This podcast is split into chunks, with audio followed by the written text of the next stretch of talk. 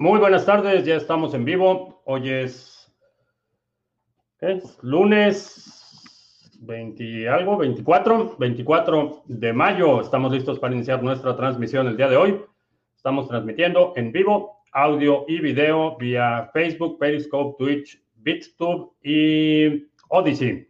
Y también tenemos nuestro live stream de solo audio. Eh, fin de semana interesante, definitivamente hubo un movimiento bastante violento de Bitcoin, había mucho pánico en los mercados, mucha gente ya estaba eh, dando por muerto el ciclo alcista. Creo que en las primeras horas de la madrugada empezó a romper el canal descendente y eh, parece que vamos hacia arriba de nuevo. Por supuesto, Bitcoin es bastante impredecible, eh, bastante volátil, entonces puede bajar o subir. Entonces, si aguantaste el movimiento, si sobreviviste el fin de semana, felicidades. Si no, eh, te recuerdo que la agencia recaudadora de impuestos te espera con los brazos abiertos. Eh, Bitcoin se está negociando en 37.479 en este momento. Si es la primera vez que nos visitas en este canal, eh, hablamos de Bitcoin, criptomonedas, activos digitales y algunos temas de política económica y geopolítica que afectan tu vida y tu patrimonio. Eh, vamos a ver qué ha sucedido. Eh, Ray Dalio, uno de los principales operadores de fondos de inversión en el mundo, anunció en una entrevista o reconoció, no fue propiamente un anuncio, pero reconoció que tiene Bitcoin y que en lo personal él prefería Bitcoin sobre los bonos de la tesorería, es decir, los bonos gubernamentales, que históricamente han sido el, estándar eh, contra el cual se miden eh, todos los niveles de riesgo. Eh, generalmente se considera que los bonos gubernamentales son los instrumentos de riesgo, de menor riesgo, en términos de, de acreditación o reputación crediticia, porque se asume que, eh, por ejemplo, eh, particularmente los bonos gubernamentales de Estados Unidos, ya lo ha dicho el, presidente de la Reserva Federal, que básicamente es imposible que haya un default de la deuda en Estados Unidos porque puede imprimir el dinero que necesite. Entonces, eh, Ray Dalio ya se declara Bitcoiner. otra situación que ya habíamos mencionado algo la semana pasada y creo que vale la pena recordarlo. Eh, no tengas ídolos, eh, cuidado con quién subes a un pedestal y definitivamente creo que eh, sospecho, digo, nunca he sido, nunca he sido muy, muy fan, me produce bastante una reacción, mucha repulsión el culto a la personalidad que vemos en el sector, que hemos visto en la en las últimas semanas con Elon Musk. Eh, Michael Saylor creo que es el siguiente ídolo que va a ser eh, eh, derrumbado. y mi sospecha viene de un tuit que publicó hoy en la mañana elogiando la iniciativa del grupo Maratón, que como habíamos mencionado es un grupo que tiene inversión en minería, pero que su modelo de, de minería, perdón, de Bitcoin está basado en eh, comparar las transacciones con una lista aprobada y definitivamente censurar las transacciones. Es básicamente el propósito y la, propuesta de valor del grupo Maratón es precisamente hacer un Bitcoin que sea totalmente eh, eh, sometido a la regulación y, lo que esto significa, el arbitrio de las autoridades financieras que pueden declarar a cualquier persona, grupo o, o entidad que no les guste, lo declaran un terrorista y con eso lo bloquean. Entonces es una, una forma de convertir eh, la minería en, una, en un arma de control financiero y eso es no solo contra el espíritu de las criptomonedas y el espíritu de Bitcoin, sino eh, es extremadamente peligroso que un personaje al que se le da tanto crédito y que tiene tanto... Eh, eh, tan, tanta influencia en el sector esté del lado de quienes quieren utilizar Bitcoin como un arma de control en lugar de un arma eh, que libera a los usuarios. Entonces, eh, ojo con eso, ojo con Michael Saylor. a ver si no se convierte en un caballo de Troya. Bueno, si no es un caballo de Troya y lo descubrimos. Eh, Itziar en Cuernavaca, saludos. Héctor en León, Dualcore, eh, ah, cuyo nick sugiere que debería actualizar el procesador de mi equipo. Ah, P. Eh, Guarente en Weston, Florida, saludos. Sandro, buenas tardes. Sebastián, eh, Teacher Leonino en Santiago, John en Venezuela la Vieja. Eh, Ayer en el podcast de Andreas agradeció a Criptomonedas TV. Eh, ¿Eres su patron o trabajas con algo en él? Eh, lo entrevisté hace dos años. Eh, referí a algunas personas para que le ayudaran con las transacciones y hemos estado, digo, no en contacto frecuente ni mucho menos, pero sabe quién soy y hemos tenido por ahí algunos intercambios de comunicaciones privadas. Eh, no sé en qué contexto lo hizo, pero un saludo, gracias. Uh, saludos. Silver, eh, en porcentaje, ¿cuánto crees que haya entrado de las instituciones a Bitcoin y de retail? ¿Cuánto ha entrado? Eh, no tengo una forma confiable de saberlo está la página Bitcoin Treasuries, que ahí están reportando eh, o, compilando la información de los reportes que las empresas públicas tienen que eh, presentar a la Comisión de Valores. De forma trimestral, las empresas tienen que hacer una, eh, un reporte de los movimientos en su tesorería, un balance de activos y ahí es donde si compraron Bitcoin van a reportar eh, que compraron Bitcoin. En términos de eh, inversionistas individuales, estaba viendo eh, hoy en la mañana un análisis que hizo Willy Wu sobre la distribución de direcciones y las nuevas direcciones creadas, es decir, direcciones que presentan un movimiento, pero que es una dirección nueva que nunca se había detectado ningún movimiento, pero generalmente no es necesariamente un indicador de adopción individual, porque, vaya, yo debo tener cientos de direcciones de Bitcoin y, cada vez que, origina una transacción crea una dirección nueva. Entonces, no es, no es un modelo todavía muy confiable la, la distribución utilizando las direcciones. No se me ocurre un modelo en el que pudiéramos eh, cuantificar la participación individual, porque como repito, eh, a diferencia de Ethereum, que, es una dirección, un usuario, eh, en Bitcoin puedes tener un usuario como yo, que digo, no soy, no soy Binance o no soy alguien que procesa miles o, decenas de miles de transacciones diarias, eh, debo tener cientos de, de eh, direcciones en Bitcoin, entonces eh, es un poco complicado cuantificarlo. Eh, saludos. Mañana sale Sunday Swap en Cardano con mucha expectativa. Se regalará tokens a que hayan delegado sus monedas a algunos pools. Mm, no sé, todavía. Vamos a observar. Vamos a observar cómo se desempeña todo eso, porque, repito, el hecho de que, eh, de que corra en la plataforma de Cardano no es garantía de nada. Eh, no sé si vamos a ver los mismos eh, movimientos, porque son, son son problemas inherentes a la centralización. Si, por ejemplo, eh, que lo hemos visto en muchos de los eh, proyectos en Ethereum, que los contratos tienen vulnerabilidades y que se hacen eh, upgrades a los contratos con vulnerabilidades conocidas. Entonces, mm, no es, el hecho de que esté en Cardano no es, no es garantía de nada y lo, lo, lo tomaría con, la misma, con el mismo grado de escepticismo eh, que cualquier otro proyecto.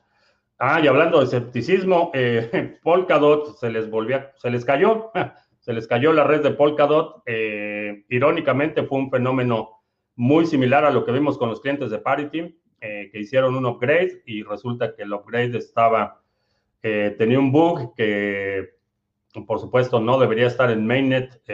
hicieron el upgrade, obligaron a todos los validadores hacer el upgrade y se les cayó la red, perdieron bloques, eh, mandaron mensajes de pánico diciéndole a los validadores que revirtieran a una versión anterior, que es exactamente lo que había sucedido en Parity. y que es algo que ya había anticipado. definitivamente la, pobre ejecución que ha tenido el cliente de Parity en Ethereum es un indicador de el cuidado que le ponen sus desarrolladores y, ahora esto lo está viendo Polkadot se cayó la red, parece que se perdieron transacciones, no sé exactamente cómo vayan a parchar ese histórico, pero, pero es problemático cuando tienes eh, improvisaciones y cuando se toma el desarrollo de, un, de, una plataforma tan a la ligera o, de forma tan irresponsable, porque no hay, no hay otra forma de ponerlo, eh, esas son las consecuencias. Eh, no he visto, en realidad no, no sigo el precio, entonces no sé si hubo afectación en el precio, pero definitivamente en términos de credibilidad, están a la altura de su reputación, digamos. Eh, Silver, el culto a la persona es lo peor. Sí, es extremadamente peligroso y es particularmente eh, problemático en un sector como las criptomonedas en las que promovemos esta idea de eh, minimizar eh, la necesidad de confianza, de verificar y de la autodeterminación, el escrutinio, eh, el culto a la personalidad es, contrario a esos principios. TUERF, Venezuela la Vieja, un país cuyos dirigentes son corruptos, mentirosos, ladrones, analfabetos, funcionales, sociópatas, carentes de empatía estás describiendo prácticamente cualquier país. Eh, sí, estás, desafortunadamente estás describiendo a la mayoría de los de las naciones estado modernas. Eh, Alejandro en Mérida, Yucatán, saludos. Eh, la red de Polkadot sigue paralizada. No sé si sigue la, la red paralizada, si ya hicieron el upgrade completo, pero se los dije. Veo con mucha fuerza la domesticación de las criptomonedas, en especial Bitcoin. Sí, es, es un riesgo inminente, un ataque al, consenso y tratar de domesticar a Bitcoin. Ese, ese va a ser quizá la siguiente, el siguiente frente de batalla. Eh, en España, saludos. El staking de ADA, Yoroi, Adelaide aceptan Trezor One o solo el Trezor T. Me parece que los dos, eh, me parece que los dos no estoy muy seguro del Tresor Tem, no utilizo el Tresor Tem. Mm. y Fede, saludos. Anita Farida, ¿qué tal? César, buenas tardes. Ah, a un clic.info en Venezuela la Vieja. Eh, Mario, saludos. Minimim en Buenos Aires, Pablo venezolano del norte que vive en Barcelona. Saludos, Pablo. Eh, ahora, Feli, ¿qué tal? Uh, Borges también critican de Sailor, que nunca habla sobre las opciones para guardar BTC non-custodial, como la que está acostumbrado, que es alguien más que le guarde sus bitcoins. Eh, es problemático ahora. Eh, definitivamente como, como, como la solución que requieres como institución, es decir, un fondo de inversión, un banco, eh, la solución de custodia que requiere va a ser distinta y en algunos casos para una institución sí conviene que tengan un servicio de custodia porque eso incluye cierta cobertura de seguros, por ejemplo. Entonces, en el ámbito institucional es una una liga separada.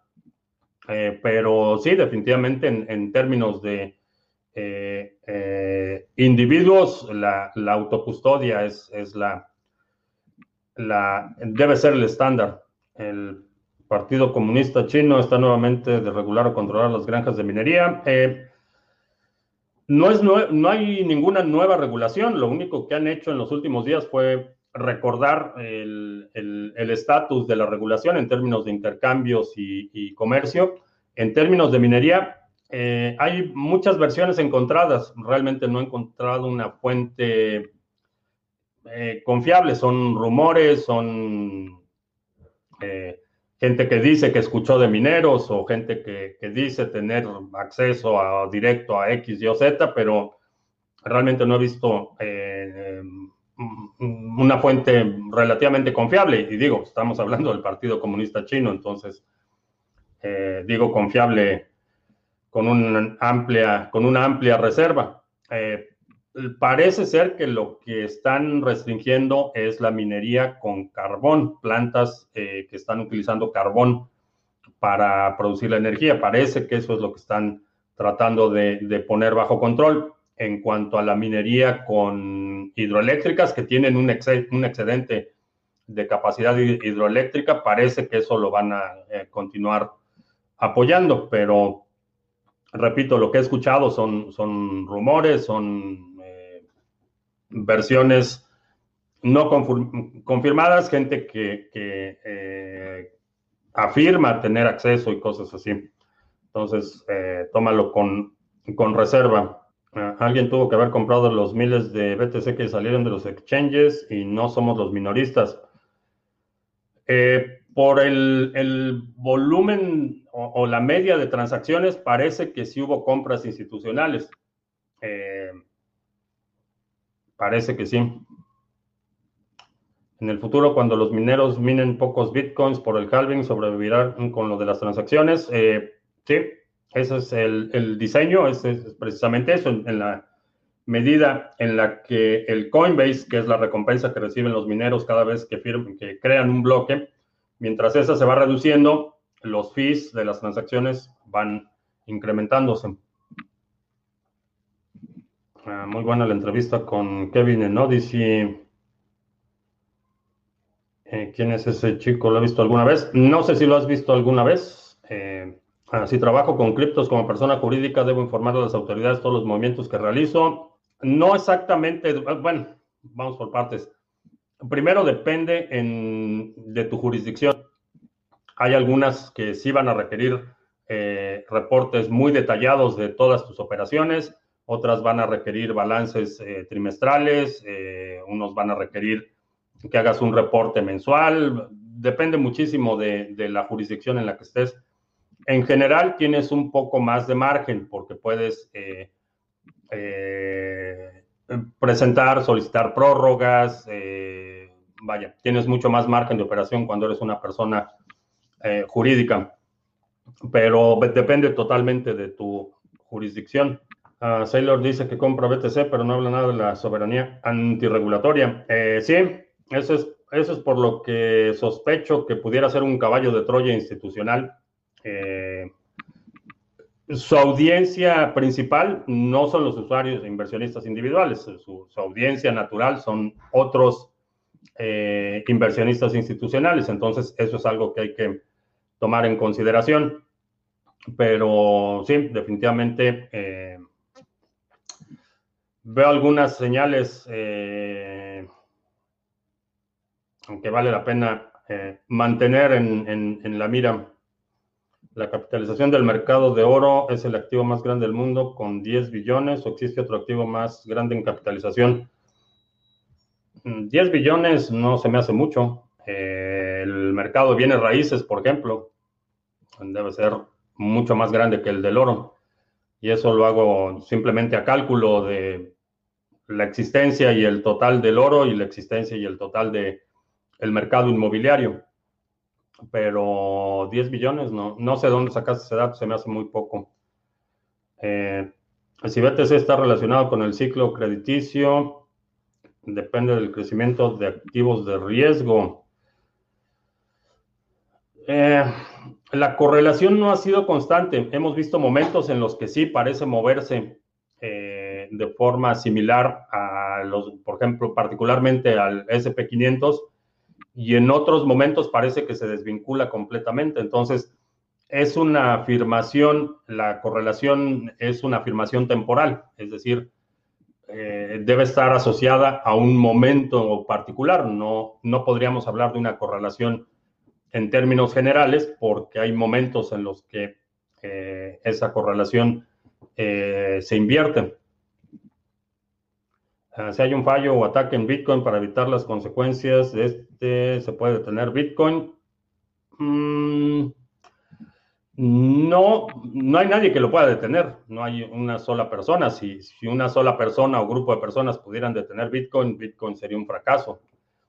Esa es parte de lo que lo hace tan resistente, no hay nadie que lo pueda detener. Eh, puede que haya un segmento de la red que decida apagar sus nodos, por ejemplo, pero nadie puede tomar la decisión de detenerlo. Ah, ¿Qué pienso de Waves para DeFi? Eh, eh, Waves es una plataforma bastante interesante. Han desarrollado cosas muy, muy interesantes. Eh, la parte de DeFi es la que no me, no me acaba de convencer. ¿Qué opinión tienes de Energy Web Token con partners como Google, General Electric y la Fundación Bill Gates? No son los que quiero como partners, son parte del problema, no de la solución. Oh my goodness.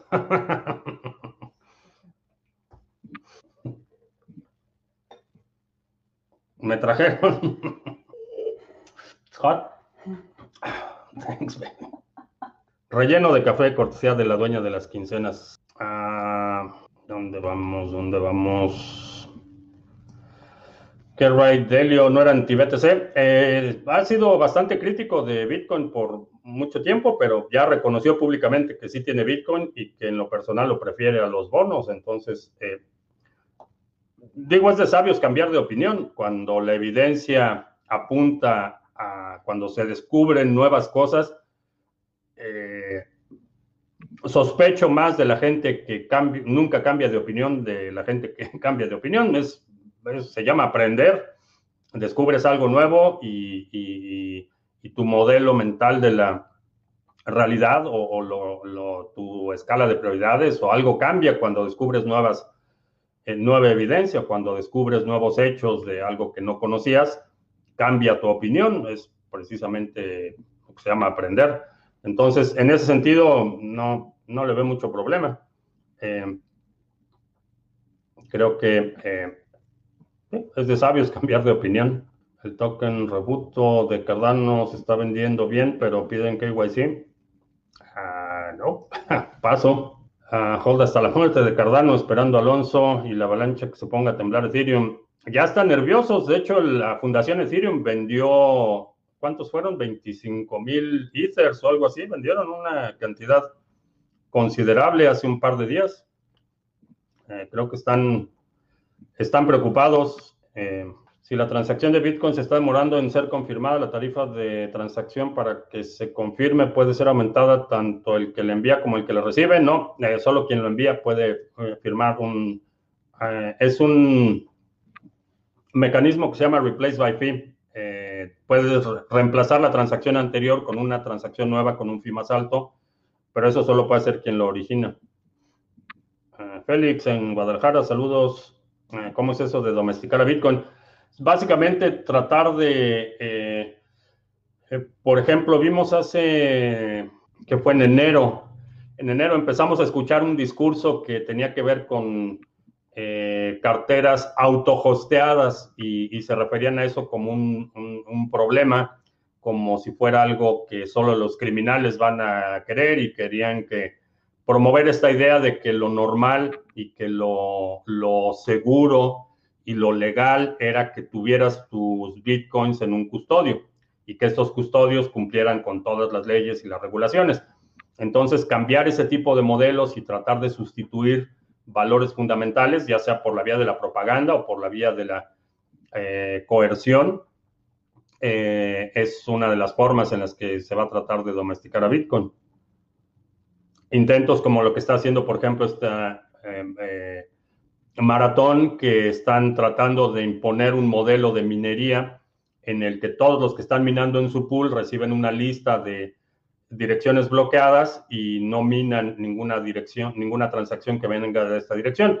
Eh, eh, para efectos prácticos estarían censurando transacciones a priori, es decir, una entidad tercera, la OFAC, la Oficina de Control de Activos Financieros, les da una lista de, direcciones bloqueadas y ellos básicamente impiden o, no minan transacciones vinculadas a esas direcciones, que es básicamente dándole la autoridad de determinar qué transacción es válida o no a la oficina de control de activos financieros. Entonces, es problemático y son de los intentos que vamos a ver y vamos a ver muchos otros ataques en este sentido. Eh, ¿Por qué motivo digo no utilizar Trezor T? Eh, no he tenido necesidad de utilizar el Trezor T. Eh, el criterio que utilizo para las carteras no es las funcionalidades, sino veo qué es lo que necesito. necesito tener custodia de esto, esto y esto y esto y esto. Y qué cartera puedo tener custodia de eso. Así es como decido qué carteras comprar. Entonces, hasta ahorita no he encontrado ninguna cosa que necesite custodiar que no lo pueda hacer en alguna de las carteras que ya tengo y que necesite específicamente el modelo T para la custodia de esos activos, que es básicamente el criterio que utilizo. Por eso no, no he utilizado, por ejemplo, las carteras más sofisticadas o, las que ofrecen más funcionalidades o que tienen una pantalla grande o las, las ah, no es el criterio que utilizo. Lo, que hago es minimizar eh, o, reducir a lo, a lo que necesito. Básicamente mis necesidades son las que determinan qué carteras utilizo, no es la oferta en el mercado o la innovación o la, eh, lo, lo atractivo de una cartera, por ejemplo. Entonces, por eso. Mm, Koala, en el Mar del Norte. ¿Cómo seguro y sostenible hacer el stake de neutrino dólar en la red de Waves? Mm, seguro es relativamente seguro. Eh, relativamente seguro. Ahora, la parte de, de, sostenible, el problema es que tienes algo que está, cuyo valor está determinado o está ligado al dólar. Y ahí es donde ve el problema. Entonces, eh, vamos a suponer que el, staking de neutrino te da, no sé en cuánto esté ahorita, pero vamos a suponer que es el, no me acuerdo en cuánto estaba la última vez, creo que el 20% o algo así. Vamos a suponer que es el 50% de retorno lo que te da el neutrino anual, anualizado. Eh, si pones esos mismos dólares en Bitcoin, vas a tener un retorno promedio del 200% anual. Entonces, y sigues teniendo un instrumento que está denominado en dólares, ligado al dólar. Entonces, esa es la parte que no me, no me acaba de convencer. El retorno, comparado con otras opciones ligadas al dólar, definitivamente es, es extraordinario. Pero el hecho de que el neutrino esté ligado al dólar, en la paridad del dólar sea uno a uno, eso es lo que me, no me acaba de convencer. Pero el retorno definitivamente es atractivo si quieres tener dólares yo no quiero tener dólares. Eh, prefiero poner ese dinero en Bitcoin y dejar que se aprecie en un año. Ah, Sandro dice que a pesar de las bajadas se siente también no vender tu Bitcoin y saber que todo va a estar bien eventualmente. Creo que sí. Creo que si, si, si tienes una perspectiva de largo plazo, las bajadas eh, son fenómenos interesantes. Tienen su componente de adrenalina. Eh, para mí, inclusive a, estas alturas, todavía hay un componente de adrenalina y quienes han seguido mi, quienes me siguen en Twitter se dan cuenta que cuando hay movimientos muy violentos de precio, estoy ahí pegado a Twitter, eh, ya sea eh, haciendo memes o comentando sobre lo que está pasando, pero, pero es el tipo de, de adrenalina más del espectador, es como, como estar viendo el partido desde el palco, es como, como eh, he estado experimentando la, volatilidad recientemente.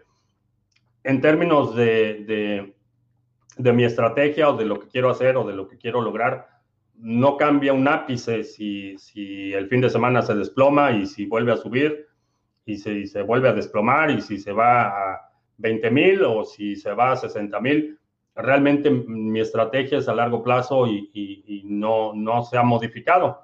Eh, no, no es una razón para modificar mi estrategia. Entonces, lo veo con quizá con, la, adrenalina de, presenciar un, evento deportivo, que además no soy fan de los deportes, entonces la analogía puede que... Eh, vaya, es como, como asistir a un concierto. Ah, ¿Qué me parece Internet Computer? ¿Te gusta la idea? no acaba de convencerme demasiado, demasiadas manos institucionales. Relax Music, buenas tardes. Mendoza DB en Colombia. Ah, vamos a ver por aquí en BoardCube, nos está viendo, escuchando en Podbean. Gonki también está por allí. Y vamos a ver en...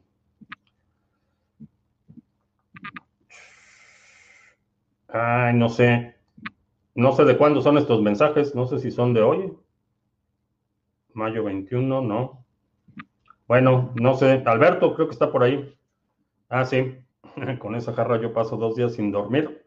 Eh, se terminó el cupón de pizza. No, está. Se termina hoy la promoción. no sé si te dice. Debería aceptar el cupón todavía. Eh, por si no sabes de qué hablamos. Vamos a. Cupones.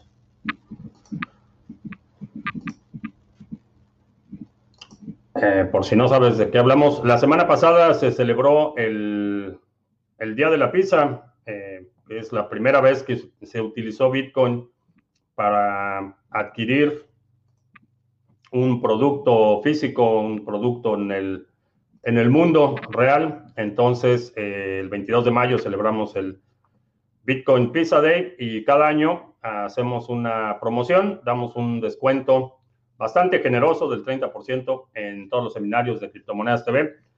Entonces, eh, todavía está, bueno, vamos a extender la, promoción hasta el 29. Ya está ahí actualizado. Entonces, hasta el 29 de mayo, 30% de descuento en todos los seminarios. Eh, utilizando el cupón PISA. Entonces puedes tomar cualquiera de los seminarios con descuento. Y ya que estamos compartiendo pantalla, vamos a aprovechar para comentar el pool Sarga. Tenemos 28 millones de ADA delegados, eh, vamos bastante bien. Eh, todavía quedan más de 24 horas para que termine este epoch. Tenemos 17 bloques minados en este epoch y tenemos un total de 874 bloques. Entonces, si quieres participar eh, de las recompensas que recibimos por firmar bloques en la red de Cardano. Ahí está el pool Sarga. Eh, también en la red de Waves tenemos el pool de Sarga. Tenemos 9.735 en stake activo y el pool ya, iniciamos el proceso de registro para que lo reconozca la plataforma de Waves. Entonces, eh, esperamos que en las próximas semanas eh, se incremente la actividad aquí en el pool, pero tenemos ya 20 bloques firmados eh, con el pool y las recompensas se reparten eh, los domingos. Así es que si no, no me equivoco, parece que ayer hubo repartición de recompensas. Entonces, tenemos el pool Sargam, tenemos el pool en, en Waves, en Cardano, y si quieres participar de las recompensas, hacer que tu ADA eh, te produzca un retorno eh, sostenido. Ahí están los pools de criptomonedas TV, Sarga, y vamos a estar anunciando el, el resto del año. Tenemos muchísimos proyectos eh, que vamos a estar anunciando. vamos a ver, Twitch ha reducido el 40% del beneficio de los creadores de contenido. ¿Crees que se puedan mover a plataformas cripto o los creadores ya no saben de la existencia de esas? Eh, creo que sí, vamos a ver alguna migración de, creadores. No creo que demasiado grande, porque muchas plataformas como Twitch siguen teniendo la ventaja de que tienen una audiencia eh, creada, tienen, tienen eh, los usuarios están en esas plataformas y si quieres que descubran tu contenido, tienes que participar en esas plataformas. Eh, empezar de cero en una plataforma como Odyssey, por ejemplo, que tiene muchísimas ventajas sobre cualquier otra plataforma, es problemático porque necesitas crear tu audiencia, eh, las herramientas de descubrimiento de contenido, que es algo que discutíamos eh, con, en la conversación que tuvimos la, semana pasada con la gente de Library Latam. el descubrimiento de contenido todavía es bastante deficiente, tiene muchos problemas, entonces como creador de contenido, empezar de ser una plataforma como Odyssey es una, una batalla cuesta arriba. eh, plataformas como Twitch o como YouTube eh, te permiten acceder a una audiencia existente y es una, eh, todavía es un poder enorme el que tienen estas plataformas. Entonces, lo que creo que vamos a empezar a ver es lo que nosotros hemos estado haciendo desde hace, en junio, creo que va a ser un año que dejamos de transmitir en YouTube simplemente expandernos, eh, empezar a, extendernos a otras plataformas y, creo que eso lo vamos a ver con mayor frecuencia. dice que si, dice Kiyosaki que si compras BTC con dinero de un préstamo y las ganancias de ese BTC quedan libres de impuestos, ¿qué hay cierto de eso? Si compras BTC con un préstamo, eh, Supongo que sí hay una estrategia para que pudieras mitigar tu carga fiscal, pero eh,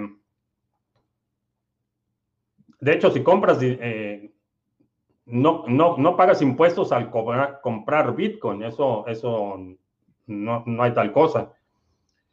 Las ganancias, eh, sí tienes ganancias de capital. Si compras Bitcoin a 10 mil y lo vendes a 15 mil, eh, la diferencia entre lo que pagaste y lo que recibiste es el crecimiento de tu capital y vas a pagar impuestos por ese crecimiento de capital. Eh, supongo que si lo compras a crédito, eh, minimizas considerablemente tu ganancia de capital. Es buena idea. Ah, sobre el código, ya extendimos la promoción hasta el 29. Ah, si BTC es domesticado, ¿lo venderías? Eh, si logran domesticar a Bitcoin, eh, consideraría Bitcoin un fracaso. Eh, and blockchain en Maracay, Venezuela. Saludos, Leonel. Hidrayel, acaba de entrar una noticia al grupo de Telegram sobre acerca del mercado, crecimiento del 100 o 200 al mercado cripto. Ah, no lo sé, necesitaría checar a ver de qué se trata. Ah, ¿Cómo ves a Phantom FTM? Eh, Sandro, pues es el zar de, Phantom. Sandro eh, estaba comentando ahí en el chat que le fue bastante bien con, con Phantom. Ah, Bitcoin es como Thanos, es inevitable. Eh, creo que sí. ¿Alguna alternativa? CoinSwitch, checa, redireccioné el dominio de, del exchange a Vamos a ver. Ah, no. Necesito arreglar eso porque cambié el host. Eh, checa, eh, Changely es el que estoy ahorita redireccionando el dominio. Eh, yo uso un exchange con Ethereum y BTC y las fluctuaciones de valor son muy parecidas. ¿Es solo coincidencia? No. No es coincidencia, es, un, es como funcionan los mercados. Cada exchange tiene su propia dinámica interna a veces esas dinámicas se desbalancean un poco y hay oportunidades para hacer arbitraje, es decir, llenar ese, ese eh, vacío eh, o ese hueco en, la, en el balance de la oferta y la demanda. Pero no, lo que, lo que ves como el precio de Ethereum o el precio de Bitcoin no es más que el agregado de lo que están reportando muchos exchanges. A veces vemos diferencias eh, por ejemplo, en activos con un volumen muy grande, vemos diferencias relativamente pequeñas entre los exchanges. En activos con menor liquidez, eh, esos, esas diferencias entre un exchange y otro eh, tienden a incrementarse, pero, pero es la dinámica de los mercados, no es, no es un acto coordinado, vaya. Mm, después de la alza de la jornada de hoy del BTC y los altcoins, podemos esperar un fuerte descenso, la tendencia se mantendrá. Eh, creo que a largo plazo se va a mantener la tendencia alcista. Eh, ¿Qué va a pasar las próximas 48 horas? No tengo la menor idea. Puede dispararse el precio, puede desplomarse o se puede mover lateralmente. No, no tengo idea qué va a pasar en 48 horas. Sé que eh, el 20 24 de mayo del 2022, eh, sé que Bitcoin va a valer más de lo que vale hoy. Eso sí te lo puedo decir. Eh, el viernes harás lo de la segunda vez, sí. El viernes a las Terminando la transmisión, eh, vamos a hacer otra sesión de la segunda B, eh, exclusivamente en Odyssey. Entonces, terminando la transmisión, como a las 3.15 de la tarde, hora del centro, iniciamos la transmisión dedicada a la segunda B en Odyssey. Eh, toda la cafetera. Dice Alberto que no, que no duerme con una jarra de café así. Yo antes, antes de irme a dormir me tomo un café. Uh, Adval, Advalcast. Eh, ya extendí la, la, vigencia del cupón. me encanta cómo miras a la doña mis quesanas. Sí, soy un, soy muy afortunado, definitivamente. Mm, Sandro, yo este año estudiar trading y a trabajar con mis máquinas. Hice una máscara con la de 3D. Mañana pondré las fotos. Excelente. Eh, Dual Core se debe pasar un chain cuando antes el monto de BTC para un apagado del canal de Lightning Network. No nos deja sin los fondos. Debe pasar un chain cuanto antes el monto de BTC para que un apagado del canal de Lightning no nos deje sin fondos. Eh, no, el, el, si es tu canal original, eh, no, no, la contraparte podría cerrar el canal, pero, pero no, no es necesario que lo pases a on-chain de inmediato. Depende un poco de, de, de, cuál sea el propósito de la transacción. Si hiciste una compra de Bitcoin y ese Bitcoin lo vas a poner en tu almacenamiento frío, eh, sí, lo pasas a on-chain eh, o te esperas un par de días a que se reduzca el costo de las transacciones. La diferencia es si para pasarlo en chain vas a cerrar el canal de pago original o no. Esa es la, la única cosa que tienes que determinar. Pero depende mucho del propósito del pago. Si, si es algo que vas a estar utilizando continuamente, eh, lo dejas en Lightning Network. Eh, si, los si los mineros bloquean direcciones, esos BTC quedarían algo así como quemados. No, lo que va a suceder es lo que hemos visto con la privacidad, que eso crea un incentivo para que los mineros eh, cobren más por esas transacciones. Eso es lo que sucede, como sucede con la privacidad. Entonces, eh, están creando esos incentivos para que, de la misma forma que, eh, por ejemplo, hay empresas de hosting que tienen términos y y condiciones muy estrictos y no te permiten poner esto y no te permiten poner esto otro y no te permiten poner esto otro. Hay empresas de hosting que no preguntan nada y ponen lo que quieras y te, van a cobrar más. Entonces, ese es, ese es el problema, que empieza a introducir un incentivo innecesario en la red. Eh, ahora, esos bitcoins, lo que va a suceder es que este pool de minería no va a minar esas transacciones, es decir, si este pool de minería crea un bloque, ese bloque se propaga y se acepta como bloque válido en el consenso, no va a incluir ninguna de esas direcciones. Pero si otro pool de minería toma eh, para el mismo bloque, toma esas transacciones y crea un bloque válido y este bloque válido se propaga, eh, esas transacciones van a estar incluidas en el bloque válido. Entonces, eh, lo que sucede es que este pool de minería que va a hacer transacciones con la lista de la OFAC, eh, simplemente no va a minar esas transacciones, pero va a haber otros mineros que sí las, las vayan a minar. Entonces eso introduce ahí una serie de incentivos que no solo son innecesarios, sino que crean un, obligan de alguna forma los usuarios a, a, tener que pagar un premium por un mayor grado de privacidad. Ah, creo que van a hacer lo mismo que hicieron con el oro para tratar de quitarle el Bitcoin a las personas. Sí, aunque con Bitcoin es un mercado global instantáneo.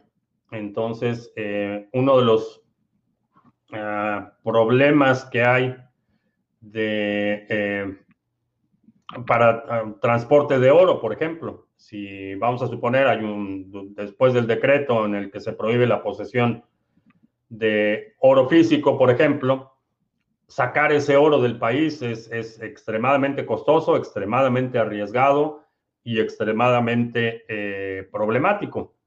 Eh, si mm, vamos a suponer mañana amaneciéramos con un, un, edicto o una orden ejecutiva que prohíbe la posesión de Bitcoin para personas en Estados Unidos, en 30 segundos puedo pasar mi Bitcoin a alguien más. Y esa es la diferencia, que, no pueden tener posesión física eh, del oro, no pueden, eh, no pueden confiscarlo, vaya. Eh, lo pueden hacer ilegal, sí, lo pueden hacer ilegal, pero, pero eso genera otra serie de problemas enormes. Y eso es lo importante de Bitcoin y eso es lo que hay que mantener, que no lo pueden detener. Pueden prohibirlo, pueden tratar de eh, atacarlo eh, por muchos frentes, por el frente ecológico, por el frente que, es, que son, la mayoría de los ataques son, van a ser en el frente de propaganda, no un ataque eh, técnico, digamos, o un ciberataque, porque no lo pueden detener. tienes estructuras jerárquicas que todos las, saludos a la NSA, todos los departamentos de inteligencia, todos los servicios de inteligencia, de seguridad nacional, son estructuras jerárquicas. Y es una guerra asimétrica. Es, una de las razones por las que las guerras de guerrilla son tan efectivas, porque tienes estructuras jerárquicas enfrentándose a organizaciones extremadamente flexibles y extremadamente móviles. La movilidad es una de las ventajas estratégicas enormes que tiene Bitcoin. Entonces, eh, tratar de controlar una estructura tan flexible, que es órdenes de magnitud más flexibles que cualquier movimiento guerrillero que hayamos visto en la historia, es muy difícil controlarlo. Entonces van a tratar por el frente de la propaganda y van a meter esta idea que, ha sido constante, ha sido un ataque constante desde el surgimiento de Bitcoin, que, es para criminales, que, que solo la gente que está haciendo cosas indebidas necesita privacidad y que necesitamos más regulación y ahora que es que contamina y, vamos a seguir viendo este tipo de ataques principalmente en el frente de la propaganda. Em, en el frente técnico saben que no lo, no lo pueden eh, detener. Saludos a la NSA. Eh,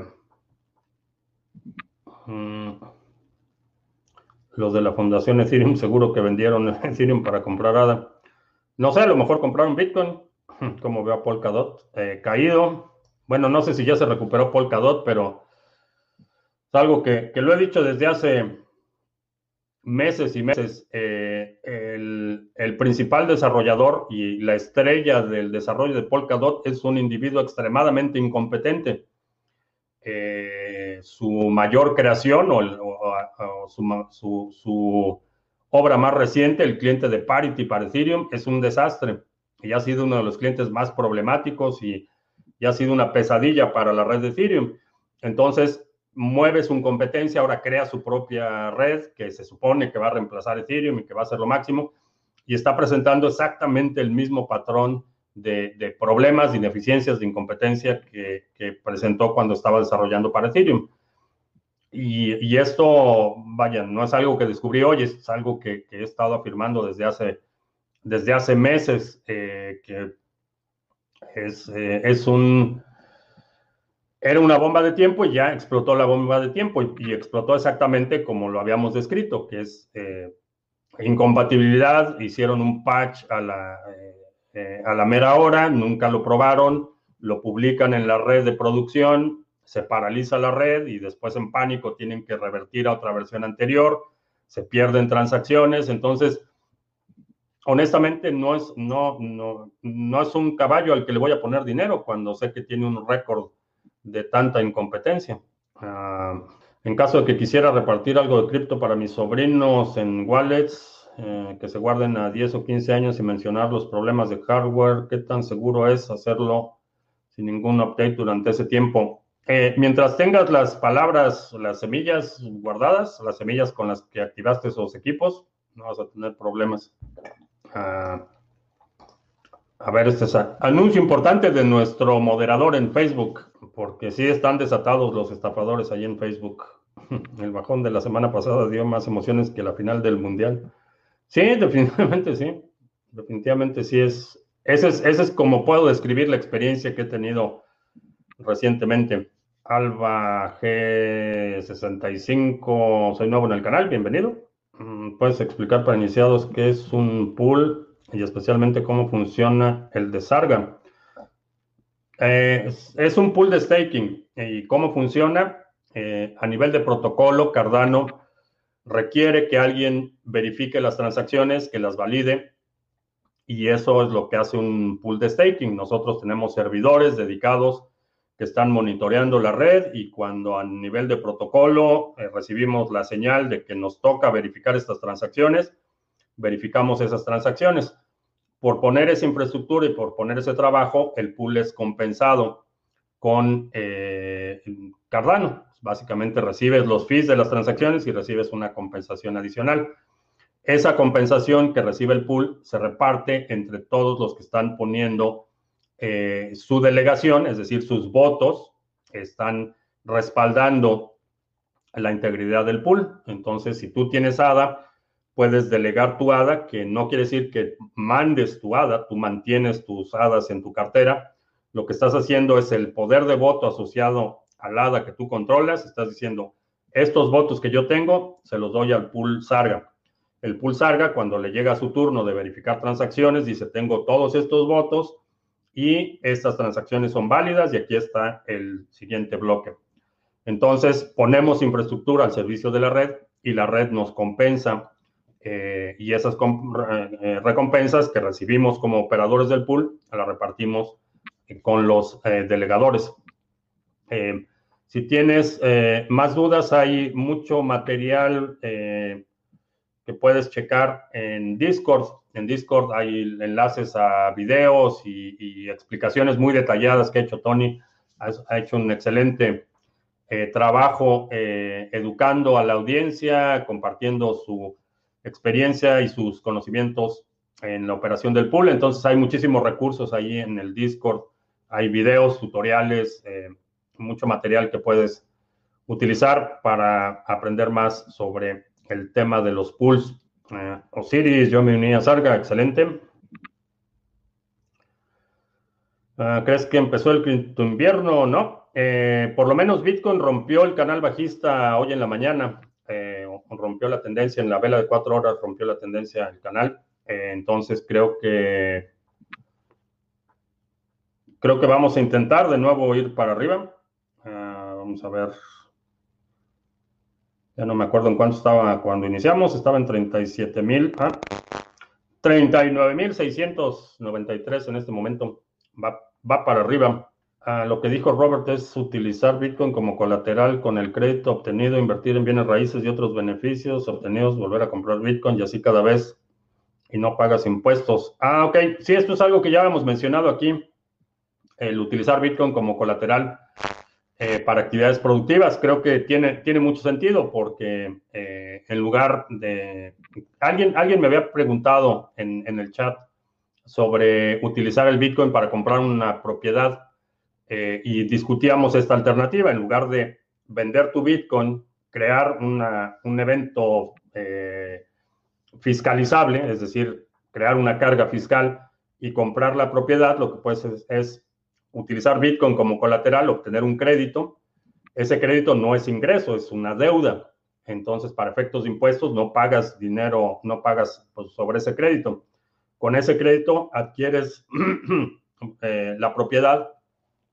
Entonces, con eso minimizas tu carga fiscal y mantienes tu Bitcoin y ahora tienes control eh, sobre esta propiedad. Es una estrategia que me, me parece interesante. Eh, la utilizaría no para crédito al consumo, es decir, no utilizaría Bitcoin como colateral para comprar eh, un guardarropa, por ejemplo, o un auto deportivo. No lo utilizaría para consumo, para inversión sí. Eh, de hecho, ya acabo de tener mi primera experiencia con eh, esta idea de tener, utilizar Bitcoin como crédito colateral de crédito hasta ahora la experiencia ha sido bastante interesante, entonces, pero no lo utilizaría para, para consumo, eh, para adquirir activos, definitivamente sí, porque entonces se mantiene la apreciación y aun cuando el ritmo de apreciación de Bitcoin se redujera en los próximos años, eh, creo que sigue siendo una estrategia bastante interesante porque mantienes el control de los activos y esto es algo que hacen, vaya, las, lo que en muchos lugares se conoce como el dinero viejo, eh, familias que durante generaciones han mantenido eh, su patrimonio, eh, es como lo hacen, simplemente nunca venden los activos, siempre viven de, de, crédito y, utilizan sus propiedades para obtener liquidez y utilizan el flujo efectivo de sus propiedades para pagar esos créditos. Entonces, por eso mucha gente se sorprende cuando el agente naranja se reveló que el agente naranja había pagado 700 dólares en impuestos. Eh, mucha gente estaba escandalizada, eh, otra gente estaba sorprendida de que hubiera pagado algo, pero es así como, como, como funciona.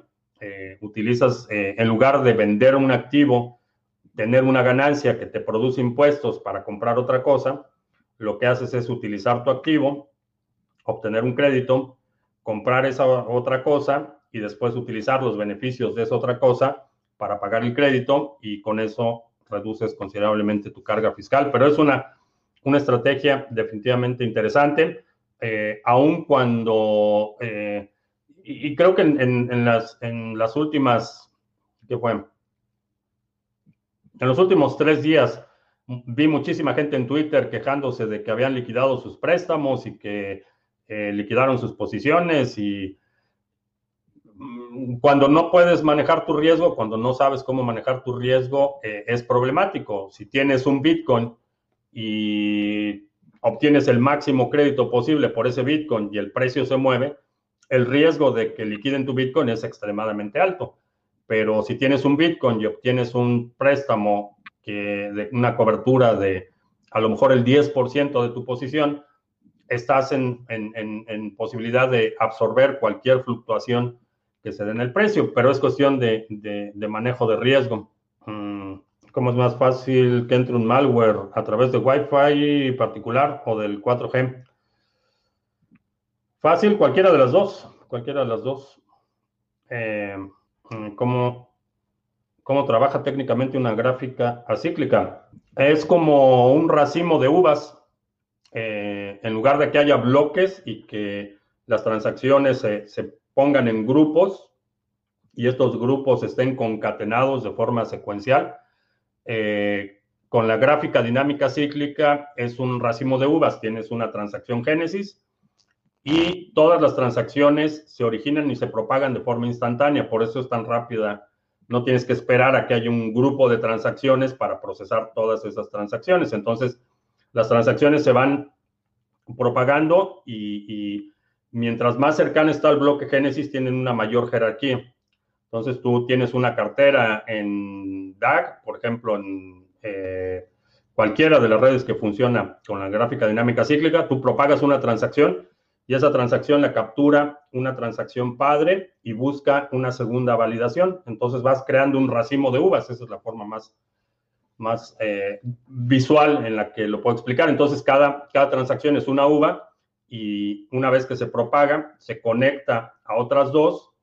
Estas dos van validando las transacciones subsecuentes. Entonces, eh, en lugar de que te esperes a que haya grupos de transacciones validadas, cada transacción se propaga y se va validando eh, de forma automática. La jerarquía de la validación, es decir, qué tan confiable es la validación, está determinada por la cercanía de la transacción que está validando a la nueva transacción con el bloque Génesis. Mientras más vieja es una transacción y valida tu transacción, tu transacción hereda un mayor grado de certeza. Básicamente, cómo funciona. Es un modelo interesante. Uh, es de la vida de Justinson? No tengo idea.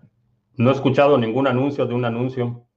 Ah, tienes generando intereses en tus BTC o en tu pool, o en un pool. Eh, no, ninguno de los dos. BTC lo tengo en almacenamiento frío.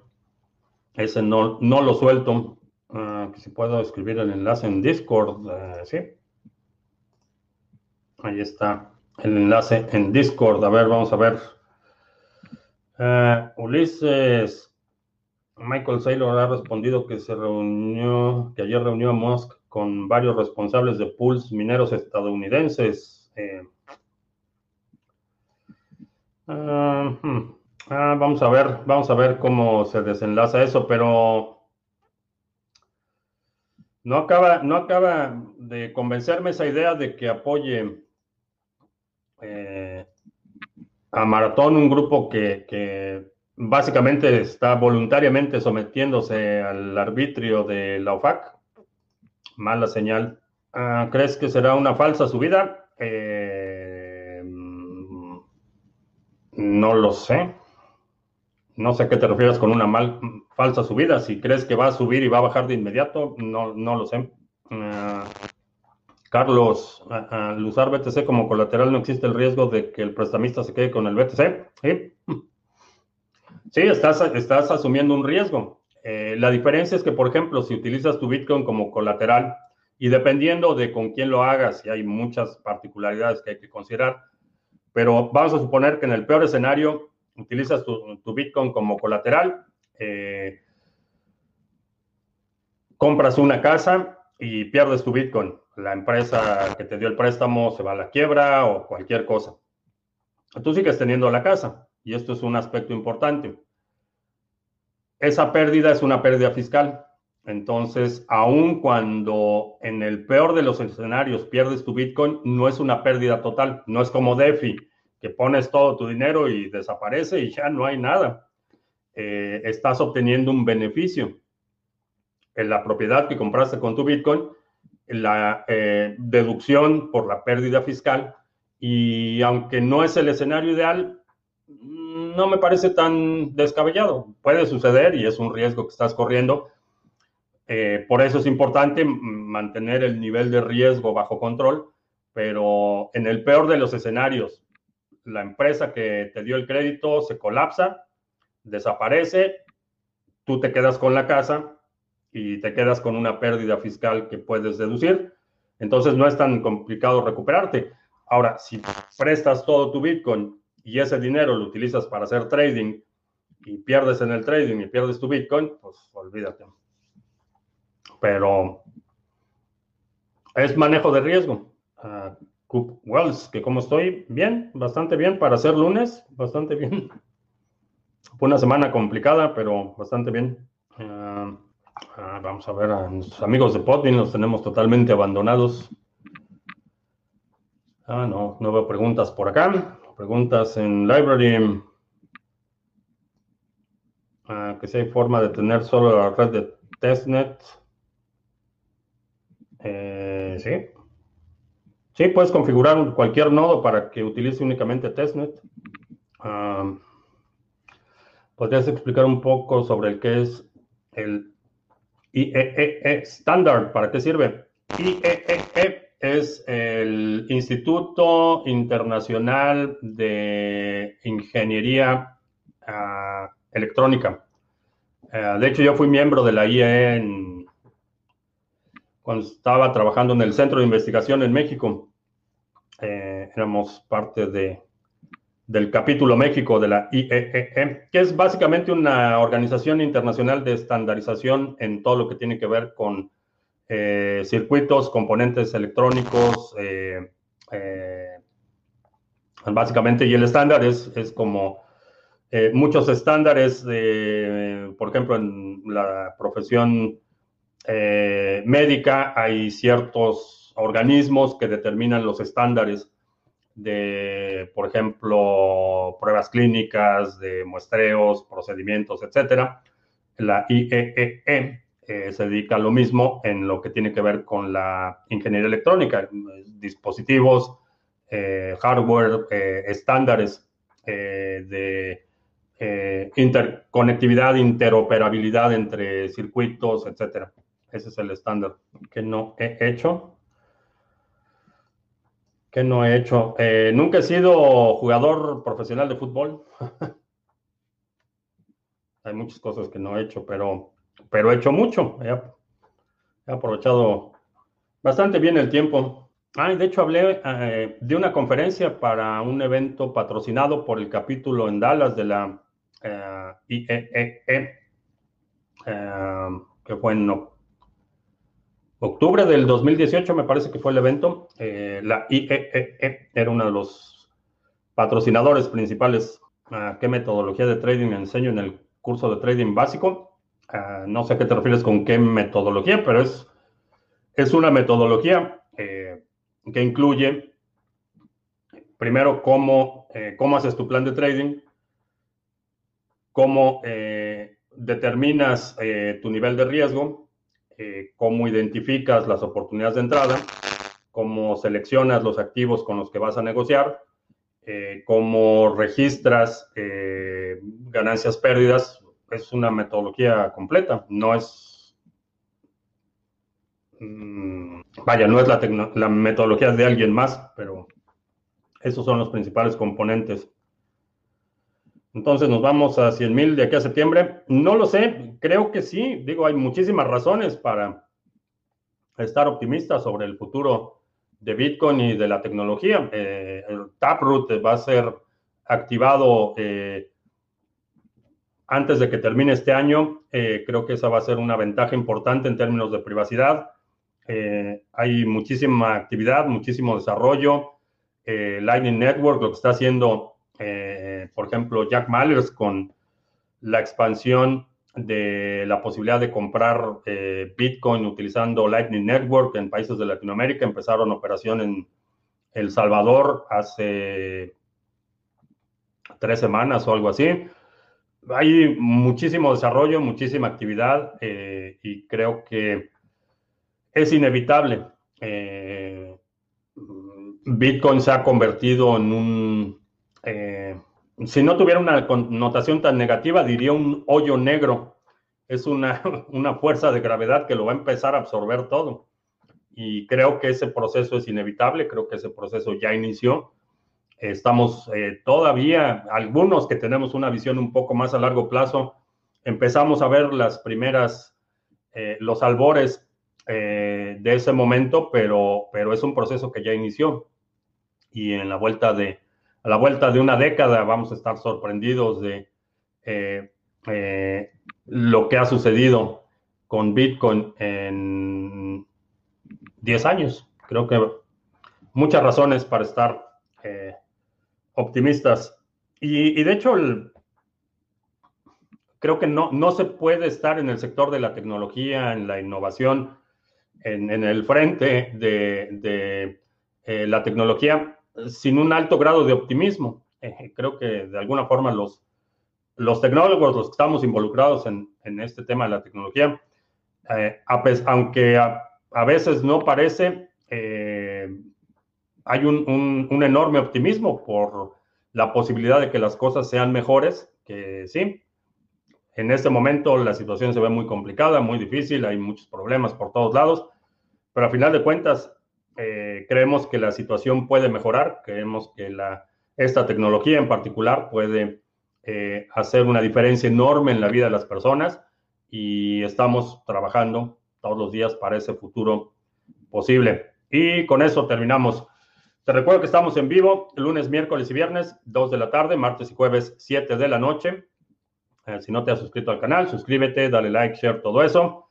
los domingos, no como ayer, sino los domingos generalmente publicamos nuestro resumen semanal. Si hay un segmento de la transmisión de hoy que quiera sugerir para el próximo resumen semanal, deja un comentario aquí abajo con la marca de tiempo para considerarlo. Eh, te recuerdo también, extendimos la promoción del el cupón de descuento pizza para todos los seminarios de Criptomonedas TV hasta el próximo 29. Y creo que ya, por mi parte es todo. Gracias. Ya hasta la próxima.